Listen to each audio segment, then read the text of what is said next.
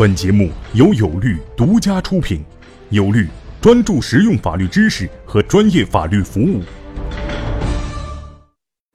大家好，我是有律创始人王英俊律师。今天我们讲的词条是股权分配。什么是股权分配？简单来说，就是公司股东之间关于公司股权的分配。我们知道，公司的股权一共有百分之百。那么公司的股东可能有一个人、两个人、三个人、五个人，最多到五十个人，这是指有限责任公司。而股份有限公司呢，那么人数会更多。啊，无论是有限责任公司还是股份有限公司，他们股东之间都会对公司的股权或者股份进行分配，这就叫股权分配。那么股权分配的基本的常识或概念我们了解了，那么我重点要给大家讲的是股权分配的一些基本原则，尤其是对于今天创业的团队，他们股权分配的一些基本原则。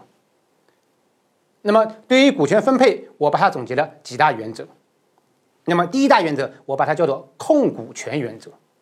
所谓控股权原则，是指公司的股东在进行股权分配的时候，一定要有一个人能够控股。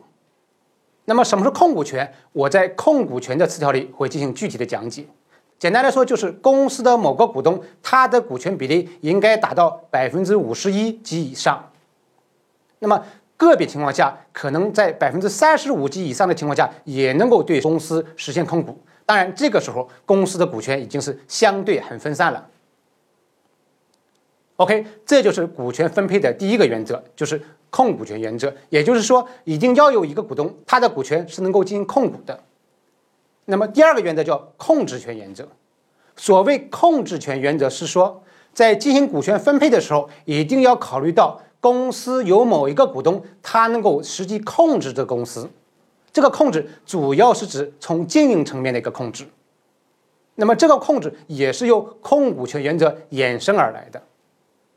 那么第三个原则是领头人原则，也就是说，在一个公司的股东团队里面，必须要有一个人是一个领头的人，他能够起到决定的作用和价值，他能够被别人所信服和领导别人。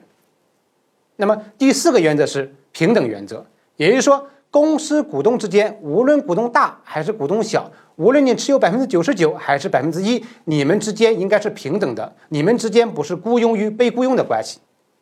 这就是什么？这就是平等原则。那么第五个原则是原则性原则和灵活性原则相结合的原则。那么我们把它叫做灵活性原则。